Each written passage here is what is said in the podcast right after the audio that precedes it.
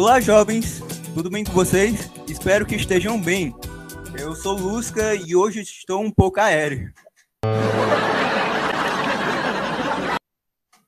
Olá, jovens, eu sou o Vinícius Santos e eu confesso que eu gostaria que o dia estivesse um pouco mais quente hoje. Bom, no episódio de hoje, vamos conversar com o grande Alexandre das Ciências Atmosféricas sobre aquecimento global. O homem é bom, viu?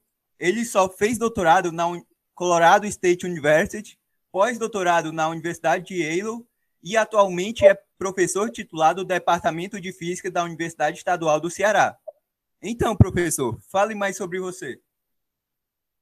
É, bom, gente, é, primeiro saudar quem está nos ouvindo, né, agradecer aí ao, ao Lusca e ao Vinícius é, pelo espaço, pelo diálogo. Ah, bom, vocês já deram uma pincelada né, no, no, currículo, mas eu quero só acrescentar que eu sou físico de formação, né? A minha a parte inicial aí da minha formação acadêmica veio aqui no Ceará mesmo, na, na nossa Universidade Federal do Ceará, no bacharelado em física e, e, e no mestrado em física. E dizer que além do trabalho, é, obviamente, de pesquisa, né, eu, eu, colaborei com o painel brasileiro de mudanças climáticas como um dos autores principais do primeiro relatório. A gente também desenvolve um trabalho de divulgação científica. Quem quiser conhecer o nosso projeto se chama O que você faria se soubesse o que eu sei.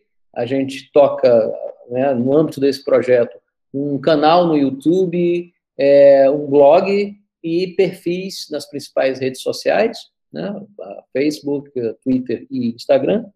Então fica o convite para todo mundo conferir. E, e, eu também, obviamente, até por conta um desdobramento, né, é, que deveria ser bastante óbvio da pesquisa que eu faço, a, a gente também se envolve com, com ativismo, né, com lutas socioambientais, é, e eu tenho apoiado inúmeras iniciativas é, de movimentos sociais e ambientais né, na defesa da questão climática. Então, é isso.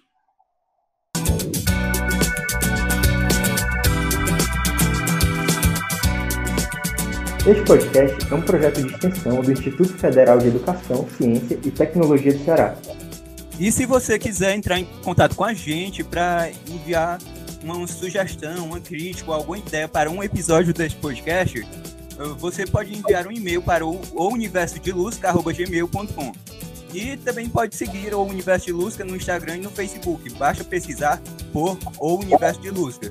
No Twitter estamos com o Universo de Lusca sem o O.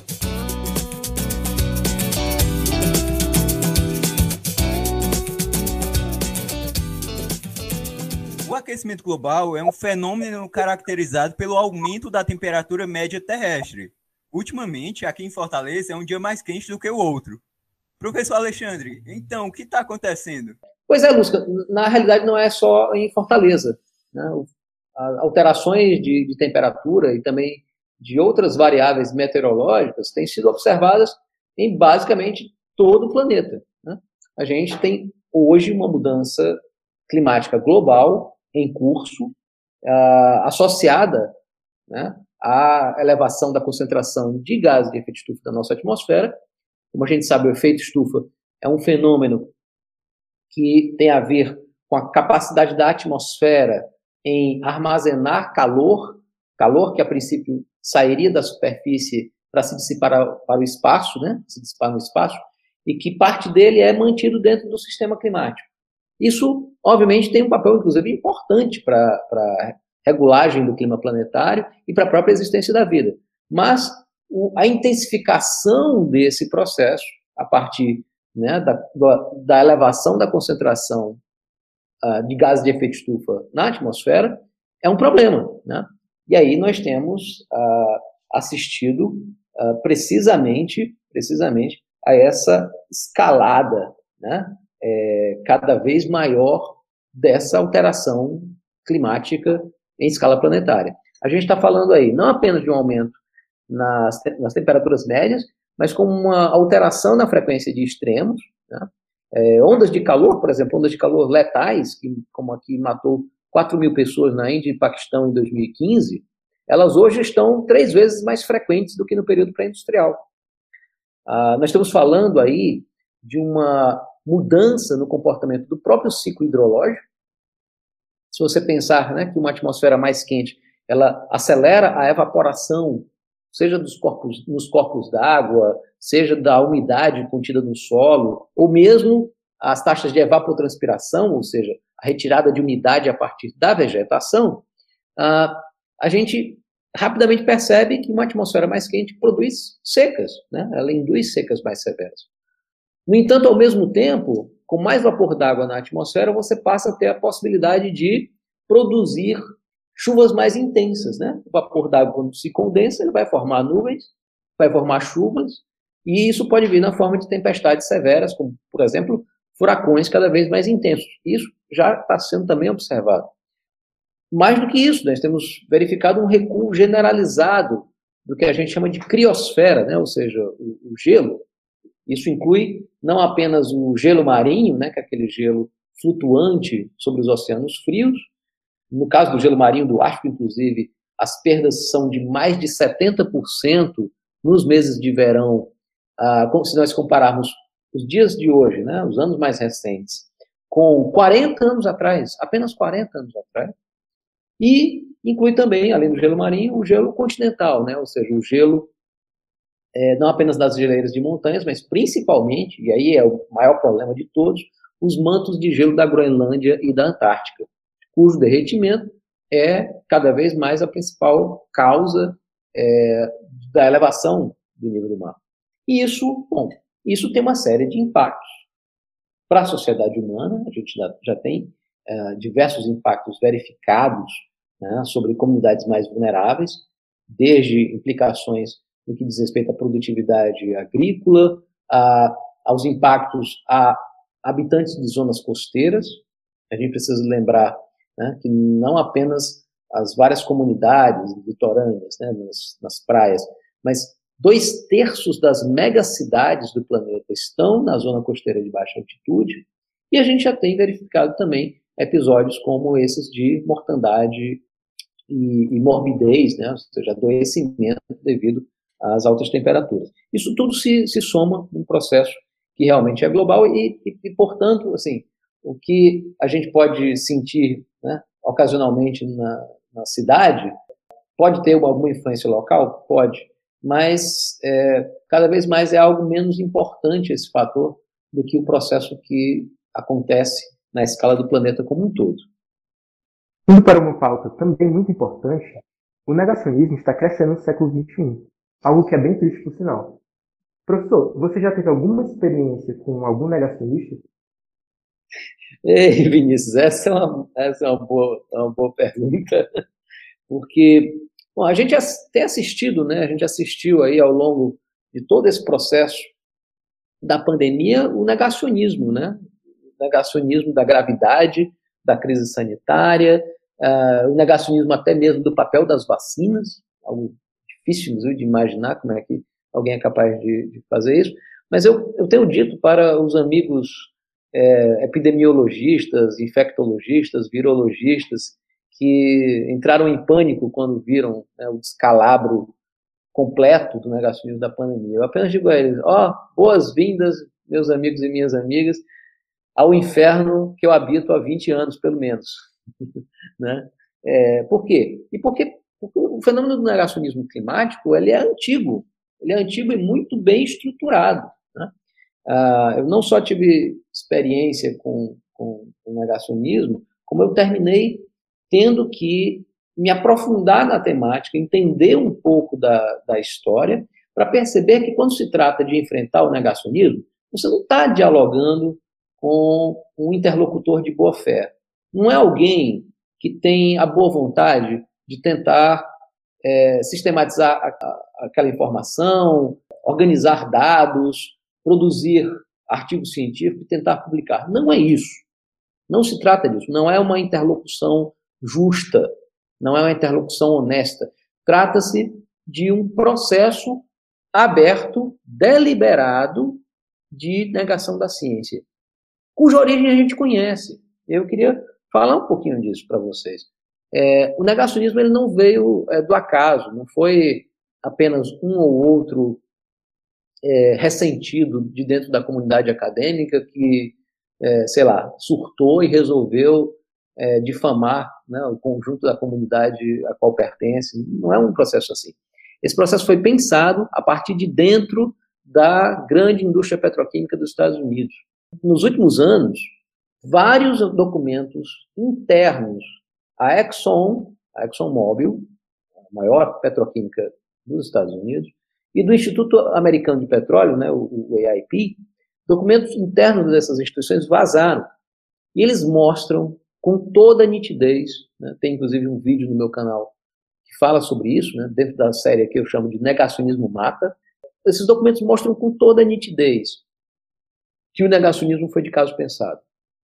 Desde os anos 70 ou 80, pelo menos, a Exxon e demais empresas sabiam sabiam da gravidade do problema que elas estavam produzindo.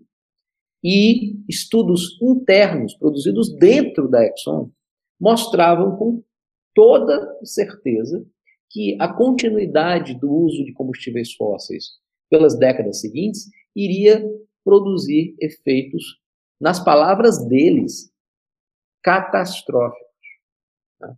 É, por exemplo, tem um estudo é, que foi liderado por James Black, cientista, um cientista sênior da Exxon, que né, mostrava a conclusão que é, aquela altura do campeonato já havia uma concentração de CO2 bastante significativa em relação ao, aos níveis pré-industriais, que parte do aquecimento global já podia ser é, atribuído àquele processo, e que, seguindo aquela trajetória, nós vamos chegar ao longo do século XXI em um aquecimento que poderia chegar a 2 graus por volta de 2020, eles estimavam de 1 a 2 graus, a gente está com 1,2 em relação ao período pré-industrial, que poderia ultrapassar facilmente 3 graus Celsius em meados do século, isso a essa altura do campeonato infelizmente não está descartado, e que poderia levar a um aquecimento até 2075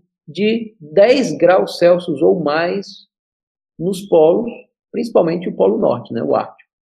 Como a gente sabe, o Ártico de fato está aquecendo três vezes mais rápido do que o restante do planeta. Hoje as anomalias lá são da ordem de 3 graus. Então os caras sabiam de tudo. E organizaram, a partir do Instituto Americano de Petróleo, que serve como uma espécie de, de sindicato dessas corporações, organizaram um plano de comunicação para quê? Para divulgar esses resultados? Não. Para se contrapor ao que a comunidade científica estava começando a investigar. Tem um documento que é um plano de comunicação de uma tal coalizão pelo clima. Na verdade, deveria se chamar é, coalizão pela destruição do planeta. Mas que basicamente o plano de comunicação diz o seguinte: está escrito lá. A vitória só será conseguida, só será alcançada quando? Aí tem vários itens. O último item é, é de chocar. Está escrito lá, um documento da Exxon, do Instituto Americano de Petróleo e de várias outras empresas. A vitória só será alcançada, a vitória deles, né, quando os defensores do protocolo de Kyoto forem vistos pelo cidadão comum como pessoas fora da realidade. É isso que os caras queriam. Isso, isso foi é, é, é, estabelecido como política de comunicação dessas empresas. A Exxon, sozinha, sozinha, doou mais de 30 milhões para negacionistas, sejam indivíduos, sejam grupos. E mais do que a Exxon, uh, os chamados irmãos Koch, das Koch Industries, são pouco conhecidos, mas são é, criaturas terríveis. É aquele é o, é o, protótipo do capitalista malvadão, né? O cara que, que compra imprensa, que compra político, que manobra tudo, faz né, toda sorte de, de, de coisa sórdida para defender o lucro. Os irmãos Koch é, é, pagaram mais de 120 milhões de dólares em propaganda negacionista. E aí, vocês sabem como é, né, meus queridos Busca e Vinícius? Tem sempre, em todo lugar, né? Tem sempre um ou outro sujeito mau caráter disposto a vender a alma, né?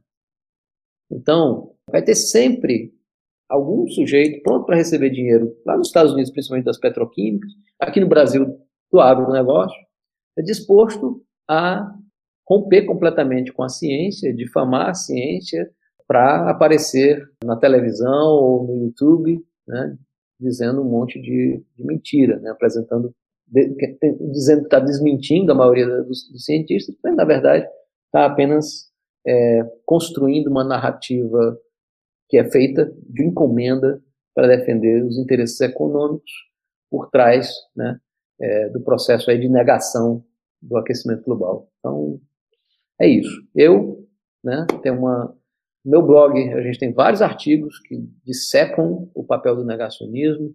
No nosso canal no YouTube, né, o que você faria se soubesse o que eu sei, tem uma série de vídeos, uma trilogia de vídeos dedicada ao histórico, a contar a história do negacionismo. Então, quem quiser conferir essas informações, está tudo lá. É uma situação muito complicada mesmo, professor. Inclusive, é, tem um argumento que eu costumo ouvir bastante de negacionistas climáticos. É o seguinte: as ilhas urbanas de calor acabam influenciando negativamente nas leituras dos termômetros usados para se fazer estudos relacionados ao aquecimento global. Essas ilhas realmente influenciam nas leituras? Esse argumento é válido, professor? É, então, não. é muito simples, não. Ah, existe um efeito local né, da urbanização, a presença de muito asfalto, concreto, que muda a proporção dos fluxos de calor para a atmosfera. Você tem menos evaporação, então você não consegue transferir calor na forma de calor latente, ou seja, de energia contida nas moléculas de água que é liberado ao, se condensarem né, na atmosfera. Então, o calor é basicamente transferido de a gente chama de calor sensível, né? ou seja, aquecendo diretamente a atmosfera, isso produz uma sensação é, local que é real. Mas, do ponto de vista global, inclusive, a chamada ilha urbana de calor é irrelevante. A contribuição dela para o aquecimento do planeta é da ordem de 0,006 graus Celsius, ou seja, é irrelevante se compararmos com ah, aquilo que é a contribuição fundamental, que é a contribuição do excedente de gases de efeito estufa. Então, é, teve até um ministro que chegou a dizer, certa vez, que o problema né, do aquecimento não existia, que era o problema do termostato no asfalto. Né? É, desculpa a franqueza, mas o sujeito é tão burro que ele quis dizer termômetro, em primeiro lugar. Né? Mas é, é, impressionante como é que uma criatura dessa chega a ocupar o Ministério das Relações Exteriores, né? o Itamaraty, né? que né, basicamente jogando o prestígio do Itamaraty no lixo. Mas, enfim, não, não é um efeito local, é um efeito global.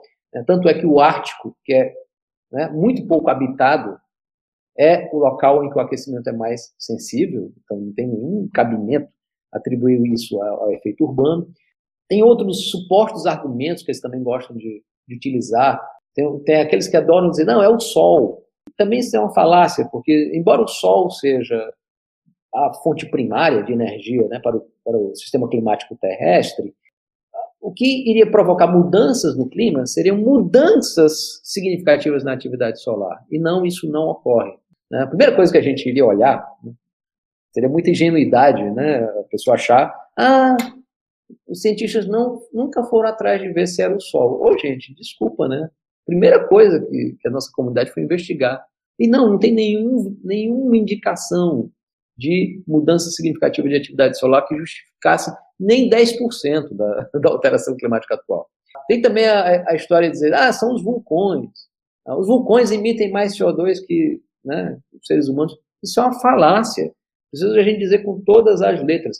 Nós emitimos 120 vezes mais CO2 do que todos os vulcões do planeta juntos. Se você pegar 30 termoelétricas, como aquela coisa ridícula que tem ali no, no Porto do Pecém, 30 termoelétricas daquela, 40, você já emite mais CO2 do que os vulcões do planeta. A gente sabe que na China tem uma daquelas ali a cada esquina. Né? Então, é, e aí tem aquela história, ah, mais, mais CO2 é bom, CO2 é o gás da vida, que é triste, né? É, eu, eu, quando eu ouço esse tipo de argumento bizarro, eu, eu digo, olha, meu amigo, se for por isso, a água é o líquido da vida, então vai lá, boa sorte, mergulha no, no mar e não, não, retorna à superfície para respirar, né? Não, o CO2 é um, um, gás que compõe, sim, o ciclo do carbono, né, através da fotossíntese, lógico, ele tem o seu papel, mas é importante a gente lembrar o seguinte, né, a diferença entre remédio e veneno é a dose. Então, CO2 demais, como o CO2 absorve infravermelho, significa aquecer o clima. E aquecer o clima significa o quê? basicamente aumentar as taxas de evapotranspiração, aumentar o risco de incêndios florestais, produzir temperaturas muito altas que em alguns locais podem inclusive comprometer as enzimas responsáveis pela fotossíntese. Em outras palavras, não, meu amigo, CO2 demais não é bom nem para as plantas. Então, de fato, tem esse, esse uh, pseudo-argumento que você mencionou e tem uma miríade longa desses argumentos. Uh, mais uma vez, no nosso, no nosso trabalho de divulgação científica, a gente tem, inclusive, uma série de vídeos dedicadas a, a, a desfazer esses mitos. Né? É, ela se chama As Mentiras que os Negacionistas Contam e está, inclusive, na sua terceira temporada, para você ver como esses caras né, não cansam de mentir. A gente também, né, lamento aí para eles, desculpa, negacionistas, mas a gente também não vai cansar de desmentir vocês. Professor, e se eles quiserem que me coloquem no paredão, como diria o certo participante do BBB? Logo no início da pandemia de Covid-19, percebemos que, à medida que as fábricas, empresas e instituições de ensino foram diminuindo suas atividades, consequentemente, as emissões de gases causadores de efeito estufa foram também caindo. Esses novos dados poderiam nos mostrar um, que as emissões de carbono são antropogênicas, ou seja, derivam das atividades humanas? É, então, Vinícius, na verdade a gente sabia disso uh, independente do, da, da, pandemia ou não. É, vou tentar explicar isso rapidinho. O, o carbono ele tem três isótopos. Para quem não, não, lembra aí da química, né? O, são, são átomos com a mesma composição em termos de número de prótons. Né? O carbono tem seis prótons, mas que por mudar o número de nêutrons, esses átomos podem ficar mais leves ou mais pesados. Né? Então, o carbono tem três, são três primos. Um mais magrinho, que é o carbono 12, o do meio, que é o carbono 13, e o mais pesado, que é o carbono 14. É, o carbono 14 ele é radioativo, então ele, ele após um, um tempo de vida suficientemente longo, ele vai desaparecendo. Mas os outros dois não. E tem uma coisa que é muito legal, é que as plantas justamente a gente falou da fotossíntese, né? Fotossíntese significa pegar o carbono que está na atmosfera, nas moléculas de CO2 e transformar em, em alimento, né? As plantinhas, ao fazerem isso, elas dão preferência ao carbono mais leve. Né? Não é que ela diga, ah, eu gosto mais do, do, do sabor do mais leve. Não, não é isso não.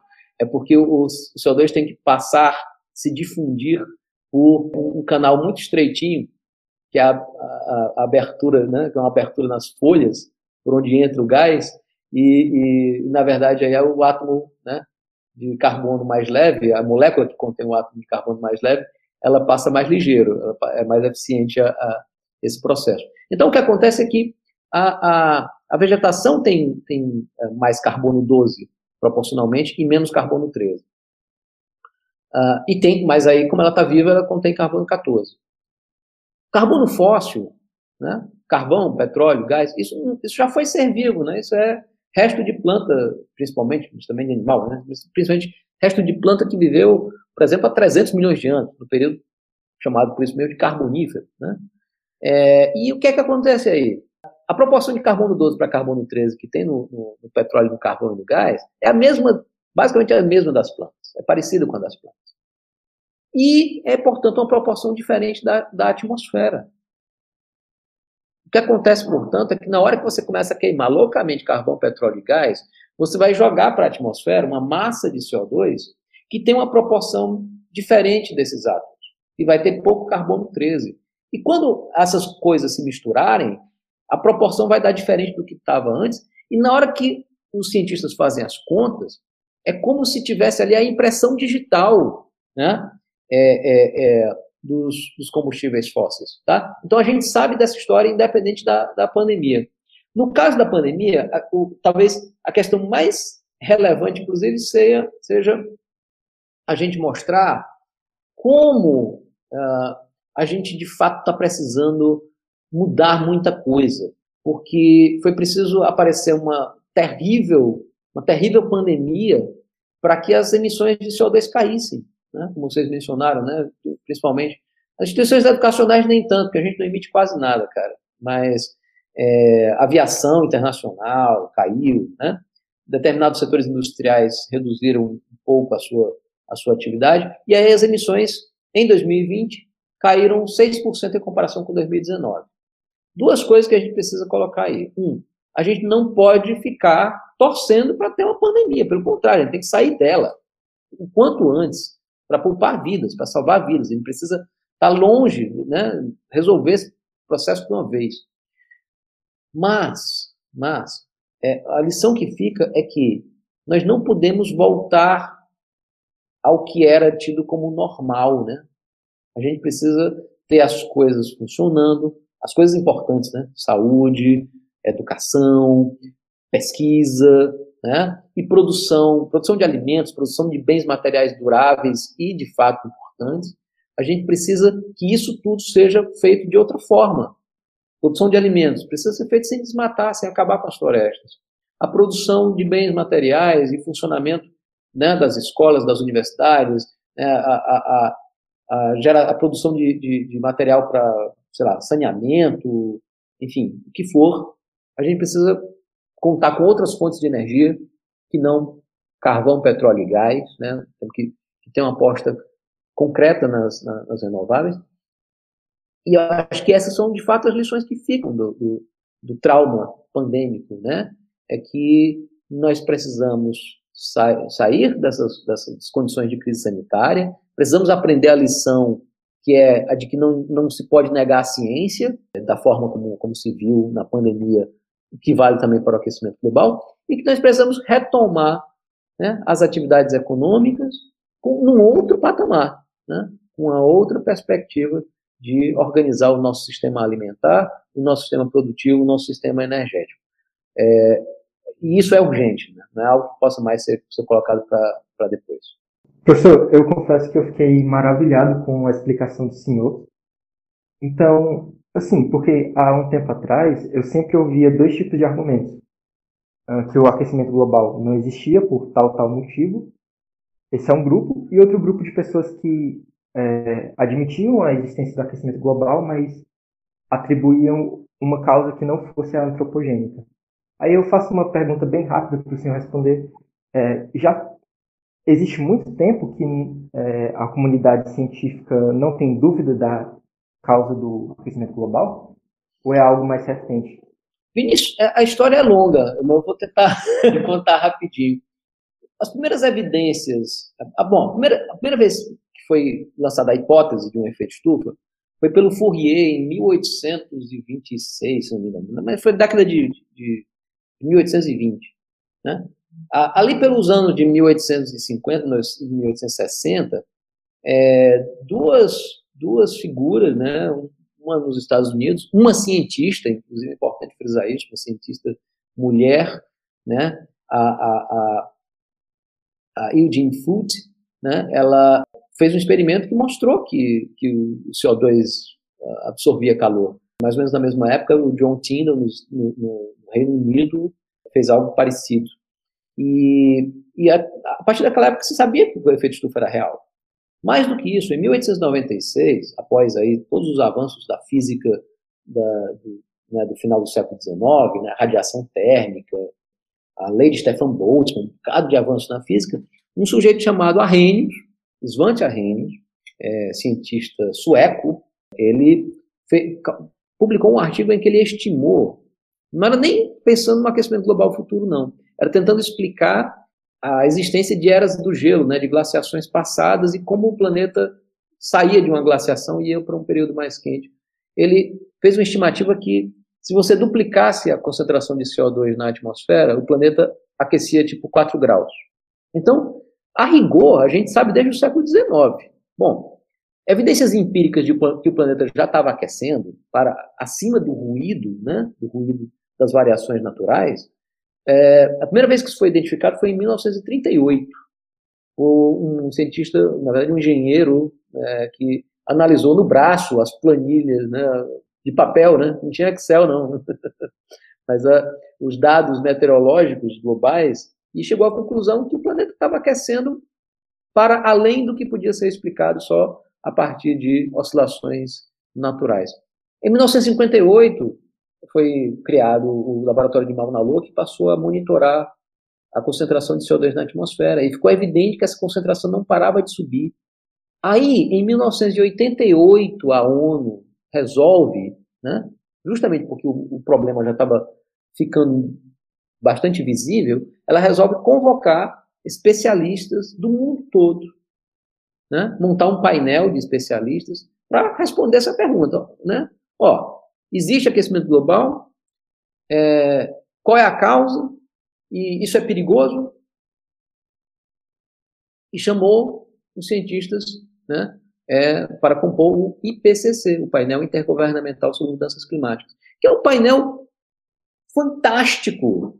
O IPCC produz, um, produz compêndios científicos, relatórios enormes, com uma riqueza de dados e informações que eu duvido que tenha outra área do conhecimento que tenha uma iniciativa parecida, de juntar os melhores cientistas de uma área e, e produzirem um material comum sintetizando o estado da arte da ciência. E aí o IPCC, que começou a, a funcionar em, em 88, soltou um primeiro relatório em 92, acho que um segundo em 95, aí 2001, 2007, 2013, 2014, e tá para sair outro.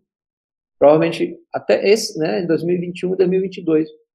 E esses relatórios, eles foram cada vez mais consolidando o consenso dos especialistas. Né?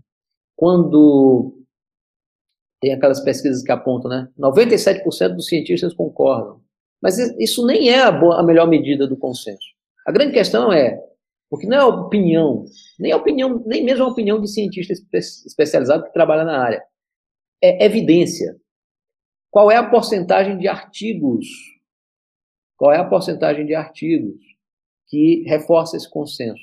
E a proporção é 99,97%. Né? Então, assim, a gente pode encontrar várias datas aí. Eu, eu, eu não sei se consegui responder, porque, ah, na, na, na, verdade, assim, são muitas datas distintas com graus de certeza diferentes. Né? Mas, na boa, sendo muito sincero, uma coisa era você duvidar do aquecimento global, do, né, da física do, do, efeito estufa no século XIX. Outra coisa era duvidar da gravidade do, do problema, ou até mesmo da, das causas do aquecimento, é, aí nos anos de 1960. Mas hoje em dia, francamente, né, é, é, é meio que duvidar da gravidade. É, é, é assim, é, é, pau a pau com o terraplanismo. Muito interessante o histórico que o senhor trouxe. Então, professor, é, é realmente bastante conhecimento, muito bom saber de tudo isso. Assim, agora a gente vai para uma outra pergunta sobre modelos matemáticos e previsão climática. É, bom, modelos matemáticos possuem uma certa capacidade de fazer previsões. É, seria possível saber como será o clima no futuro, mesmo com as limitações da previsão do tempo? Porque, assim, normalmente você vê no jornal que vai fazer um sol no outro dia, aí quando vai sair tá um pau d'água danado. Ah, Lusca, a primeira coisa que eu vou dizer é que não. é, mantenha um registro. Minha dica para quem tiver, para você, para quem estiver ouvindo a gente, é mantenha um registro de como foi a previsão do dia anterior e do que aconteceu. Né? É, e eu tenho certeza que vocês vão constatar que o grau de acerto das previsões de tempo é altíssimo. Né? É, é, então, a primeira coisa é essa. Eu, não, eu garanto, né? posso garantir a vocês. Mas o, o, o, ponto é que previsão de tempo não é previsão de clima. Né? Porque, de fato, o tempo se torna praticamente imprevisível quando você vai para, sei lá, duas semanas à frente. Né? Tem a ver com a, teorias físicas, né, é, é, como teoria do caos, né, chamada, é, o nome é bonito, né, hipersensibilidade às condições iniciais. Mas veja, prever clima não é prever tempo, é outra coisa. Uh, imagina que tu tá jogando dados, né? Galera aí do RPG, galera que curte um RPG, né? Tem aqueles dados com um monte de, de faces. Eu, eu, eu sou mais antigo, eu, eu conheço basicamente aquele de seis faces, né? Mas enfim, se você pegar um dado e jogá-lo, arremessá-lo, você tem condição de antecipar qual é a, a face que vai dar? Só se você trapacear, né? Se você jogar de um jeitinho, né? Aquela jogadinha é, sem vergonha que quando você é menino, e está no jogo de tabuleiro, todo mundo já fez, para dar uns seis, né? É, ou então se o dado for viciado, né? O pessoal bota um pezinho a, a mais de um lado ali, para ele é, cair com mais frequência um determinado número. Tirando essa, isso aí, você não tem capacidade de prever. Pode dar um, dois, três, quatro, cinco ou seis do mesmo jeito. Né? Então, é tipo prever tempo após né, um número grande de dias. É imprevisível. Mas deixa eu. eu, eu é, é sabe, sabe o que, é que acontece? Vou propor até um experimento para quem quiser fazer em casa. Pega um dado, ou vários dados, e ao invés de jogar uma vez, arremessa esses dados várias vezes. Várias vezes. Eu estou falando de dezenas de vezes, centenas de vezes. Milhares de vezes, se essa pessoa tiver saco. Eu garanto a você que a média dos lançamentos, se o dado não tiver viciado, se você não trapaceou, que a média dos lançamentos vai ficar muito perto de 3,5. E eu faço essa previsão aqui com toda a tranquilidade do mundo. E isso é prever clima. Clima é a estatística do tempo. Você não consegue, por exemplo, quando a gente faz uma projeção climática, né, estudando aquecimento global, eu não estou dizendo para você que vai chover no dia 17 de setembro de 2042. Eu não estou dizendo isso.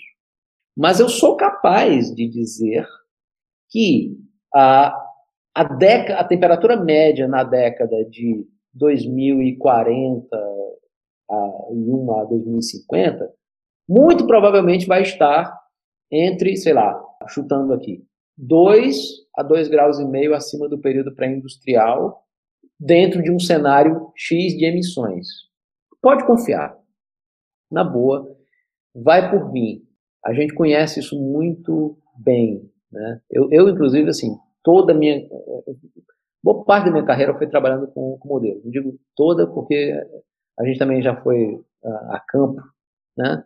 É, é, fazer medidas e tudo mais. Mas boa parte da minha carreira foi, foi dedicada à modelagem climática. E eu assisti à evolução dessa, dessas ferramentas. Ah, então, sim, são a ferramenta mais poderosa que existe para projeção. São ótimos, são excelentes os modelos. E tem mais. É o único modelo, é o único local onde eu tenho, é, eu não tenho problema de dar uma de Bolsonaro ou de Trump. No modelo, eu posso chegar e dizer, mudando as, as, as linhas de programação correspondentes, eu posso simplesmente arrancar a Amazônia toda lá. E essa Amazônia, a perda dessa Amazônia não me faz chorar, porque eu vou estar justamente simulando né, o efeito que teria o desmatamento da, da nossa floresta. Eu poderia, eu posso muito bem nesse modelo chegar e dizer, ó, vou duplicar aqui o CO2. Vou dar uma de, de, de uh, presidente da Exxon, vou queimar todo o carvão e petróleo e gás do mundo e vou duplicar, triplicar, quadruplicar o CO2 e pode dizer palavrão, né? Vocês botam um pi aí. e todos vocês. Eu posso fazer isso no modelo. Justamente para quê? Para verificar o que é que aconteceria se isso viesse a acontecer, pelo menos ter uma ideia né, do, do que viria a acontecer se isso ocorresse no mundo real. Então, os modelos são uma excelente ferramenta. Eu, inclusive, assim, para quem curte é, matemática, computação científica, física, é, eu convidaria e chamaria fortemente essa galera né, a trabalhar com modelos climáticos. São ferramentas fascinantes, inclusive, no seu funcionamento interno. Lá dentro tem solução das equações do movimento da atmosfera, tem circulação oceânica, né, tem a dinâmica da, da, das calotas polares, tem modelo de vegetação, de crescimento de vegetação e de ciclo de carbono, química da atmosfera, tudo isso acoplado. Então, cientificamente, eles, inclusive, são extremamente interessantes. Né? É, já que é um programa voltado para a juventude, eu acho que, que, a, que a juventude é, é né? quem, quem for nerd, que nem eu, como era quando, jovem, acho que gostaria bastante de trabalhar com esses, com esses modelos. Professor, é, não sei se você sabe da Olimpíada de Matemática, a OBMAP, é, você falando aí do, da sua proposta de experimento me lembrou muito o Joãozinho da OBMAP que lança o dado 10 mil vezes. Aí Aí eles lançam uma pergunta. É bem assim as perguntas do Albimap. Aham. Uhum. Olha aí. Bom, recentemente o Elon Musk lançou um desafio que consiste que os participantes construam e demonstrem soluções que sequestram CO2 permanentemente da atmosfera. Ainda nesse campo de pesquisas, para evitar o aquecimento global, o Bill Gates, também conhecido como Bill Portões, está financiando uma pesquisa denominada de Stratospheric Controlled uh, Disturbance Experiment. Eita, experiência difícil. Uh, o objetivo dela é, fa é fazer com que a luminosidade do Sol seja refletida para fora da Terra, lançando carbonato de cálcio não tóxico na atmosfera. Na sua opinião, o que você acha, como cientista, desse, desse tipo de iniciativa, dessas iniciativas? Eita, essa, essa é a senhora pergunta, né?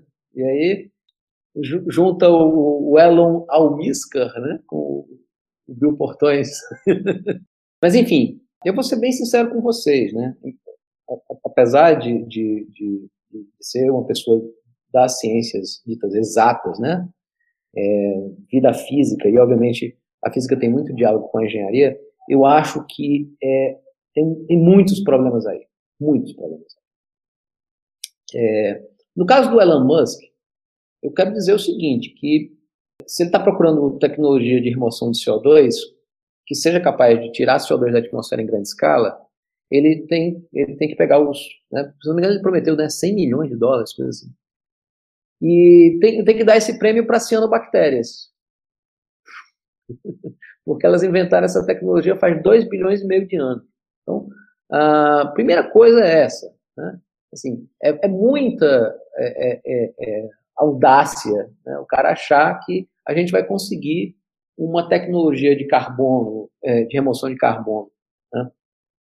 eficiente e capaz de atender no, né, as necessidades da escala de remoção do CO2 que é necessária a partir né, de, de, de, de, métodos artificiais. Não é que não é que eu seja contra. Né? Eu, pelo contrário, eu acho que empresas que são grandes emissoras, como termoelétricas, siderúrgicas, etc., tinham que ter, porque já existe, a, a, existem tecnologias já né, de, de, captura e mineralização de, carbono, mas tinham que colocar isso, todas elas seriam obrigadas a colocar isso na, na boca da chaminé. Ok, quanto a isso concordo. Mas nós temos um outro problema, que é o CO2 em excesso que já está na atmosfera. E para isso não tem segredo, gente. É fotossíntese. É garantir, né? É primeiro zerar o desmatamento e reflorestar. É recuperar biomas. Parece assim que tem uma resistência enorme, né? como se isso fosse é, é, ser contra o avanço tecnológico ou o progresso. Não, gente, a melhor solução ela existe e está aí. O grande ponto é o seguinte, é que toda essa propaganda em torno de, de captura e armazenamento de carbono, né, as técnicas chamadas de CCS, tem muito a ver com a ideia de corporações econômicas que querem continuar lucrando com a queima de combustíveis fósseis, vendendo a ilusão de que vão é, o, o, lixo que elas colocarem na atmosfera elas vão, elas vão retirar. Não, isso é uma ilusão, isso é uma falácia, e nós estamos precisando urgentemente descarbonizar a economia. Então, primeiro, sobre captura e armazenamento de carbono, não é que eu seja contra né, é, o desenvolvimento dessas, tecnologias. É que, na verdade, né, é, o risco maior é produzir essa ilusão. Quando, inclusive, a principal mecanismo de remoção de carbono já é conhecido, é fotossíntese. Mas, o, realmente, o, o, outro aspecto que você mencionou, que é a, o que o pessoal chama de geoengenharia, isso é muito mais grave, muito mais perigoso. Existe, inclusive, um estudo já né, usando modelos climáticos. Né, veja só, em que a gente simulou nesses modelos, né, os, os, colegas do projeto chamado GeoMIP, eles pegaram os modelos climáticos, simularam isso dentro desses modelos. E pedindo licença de novo para vocês. Sabe qual é o resultado? Da merda. Primeira coisa é a seguinte: a chamada geoengenharia solar, que é o que o, o, o Bill Gates está tá é, se propondo aí a, a, financiar de maneira experimental, a tal da geoengenharia solar, ela tem um efeito colateral gravíssimo, porque é o seguinte, basicamente, não dá para a gente explicar todos os detalhes, mas basicamente, por conta do balanço de energia na superfície, que depende da chegada de luz solar, da chegada de infravermelho que vem na atmosfera, da emissão de infravermelho, né, calor para cima, mas também depende dos fluxos que eu até mencionei antes, né, os fluxos de calor sensível e latente. Fluxo de calor latente é evaporação, basicamente. Né? Como esse equilíbrio é muito complicado, ah, mas boa parte desses fluxos está amarrado à, à temperatura, na hora que você diminui a luz solar que chega na superfície, o efeito imediato é reduzir a evaporação. E, como globalmente o ciclo da água é um ciclo fechado, se evapora menos, chove menos. Gente, é uma loucura. É uma loucura achar que você é, consegue, entre aspas, consertar o clima reduzindo a quantidade de luz solar. Tem, tem alguns, alguns efeitos colaterais que são bizarros, né? É, também, né? não são tão obviamente danosos, mas são bizarros. Um deles é a mudança da cor do céu. Sabe aquela história de, sabe esse céu azul? Esquece. Com geoengenharia o céu fica branco leitoso.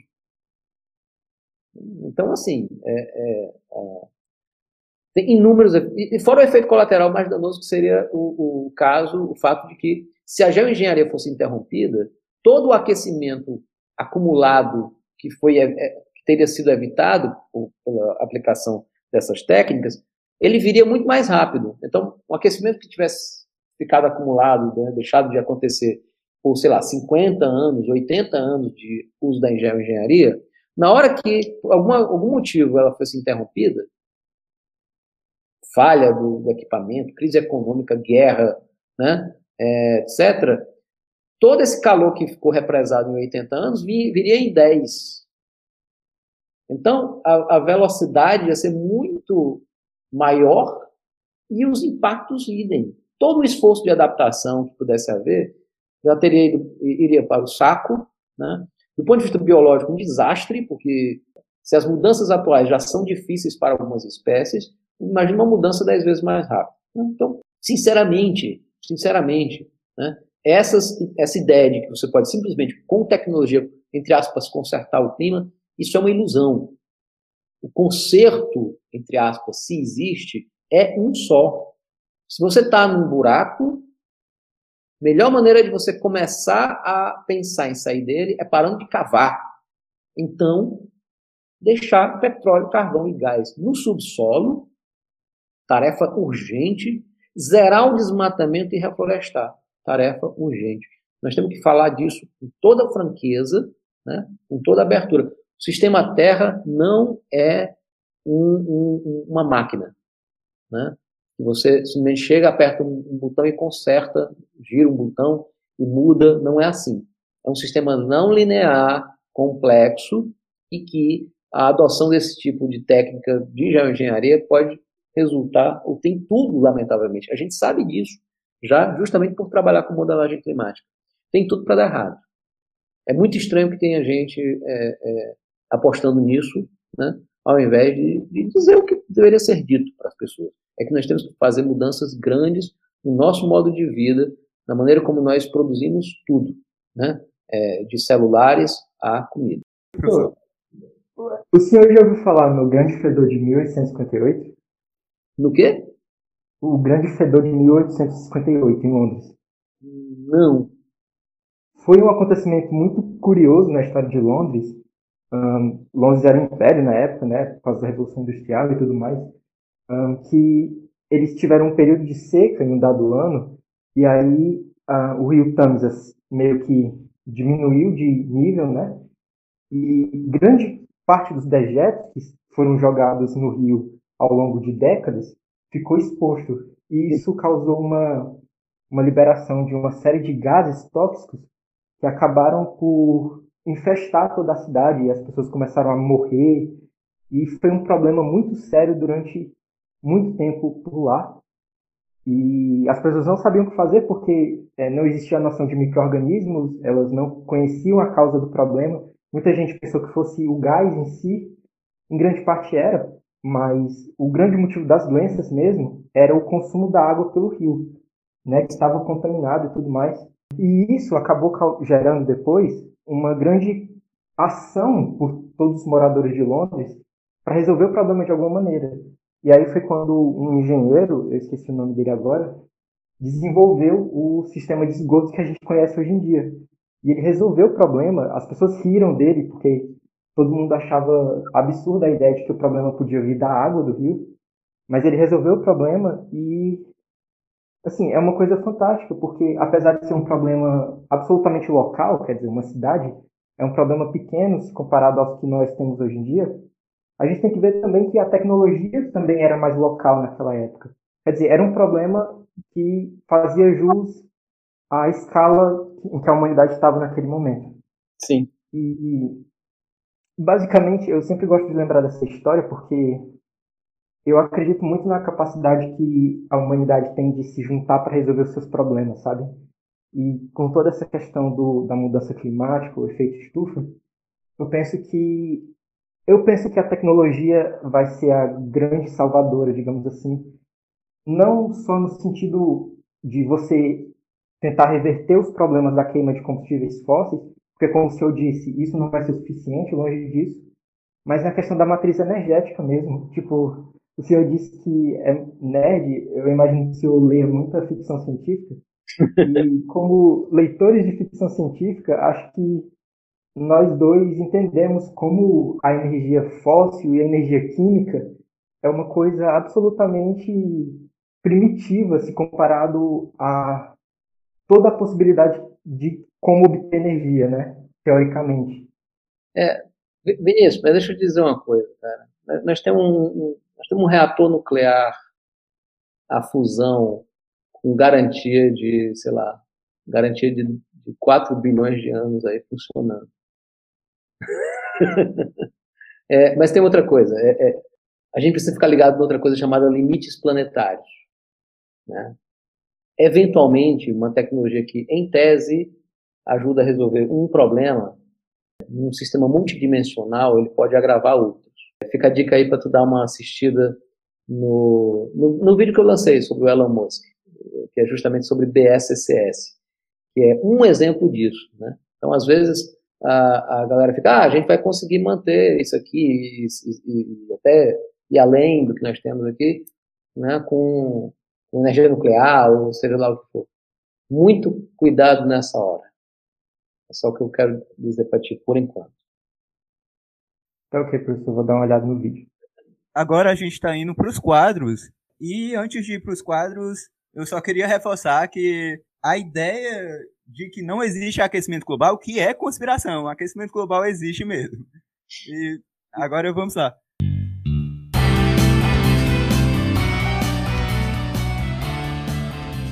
Bom, jovens, agora vamos começar o nosso quadro Vi um Dia Desses. Bom, aqui o convidado deve responder com o que foi realizado, visto, vivenciado ou o que gostaria de ter vivenciado nos últimos dias, semanas, meses ou até mesmo anos.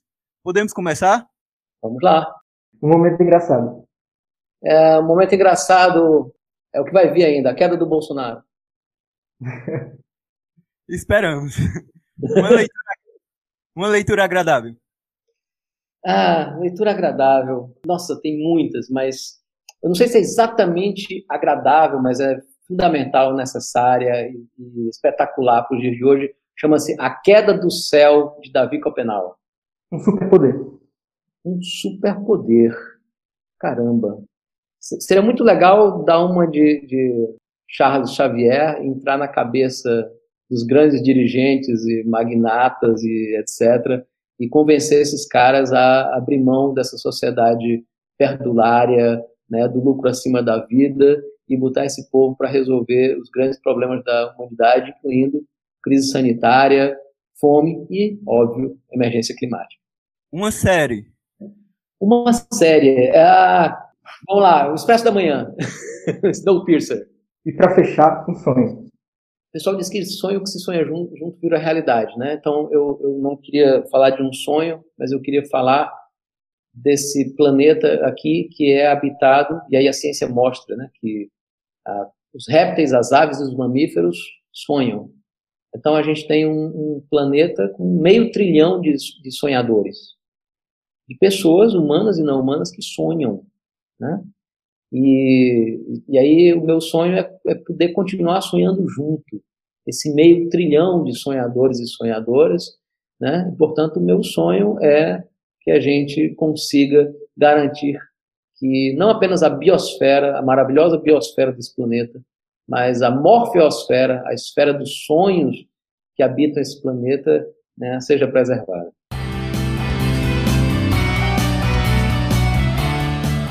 Para o quadro Bate e Volta. Neste quadro, vamos dar algumas opções e o convidado vai escolher entre elas. Então, está pronto, professor? Vamos! Vamos começar com uma grande polêmica: biscoito ou bolacha? Os dois. Essa resposta é nova.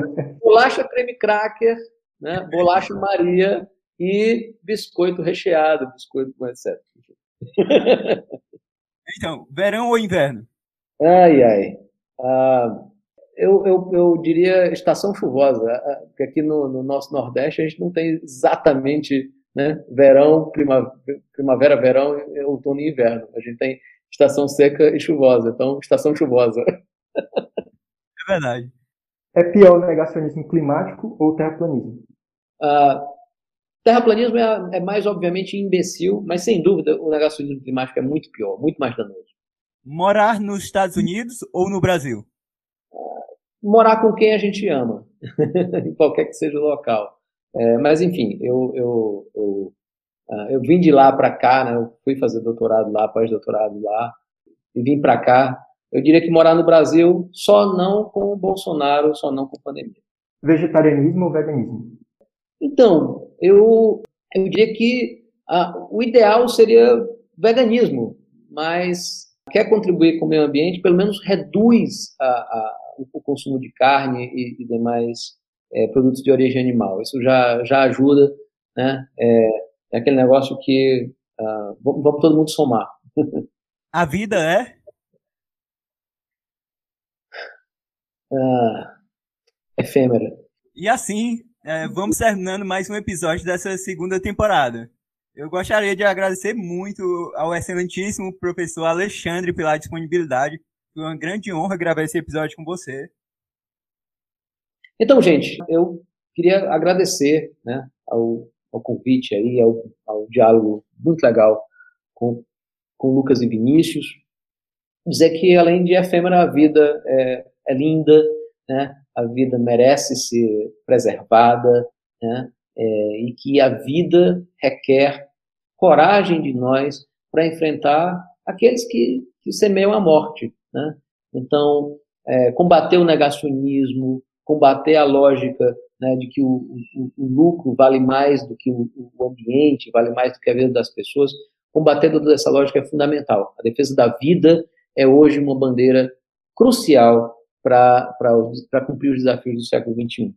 Termino, obviamente, né, é, portanto, com essa mensagem e convidando quem quiser conversar mais, dialogar mais, aprender mais sobre é, a, a, questão da crise climática, sobre a questão da emergência climática, confere lá as nossas redes e o nosso canal no YouTube, o que você faria se soubesse o que eu sei. Né? Tem, tem inclusive um curso de graça lá, com três aulas de, sobre emergência climática, né?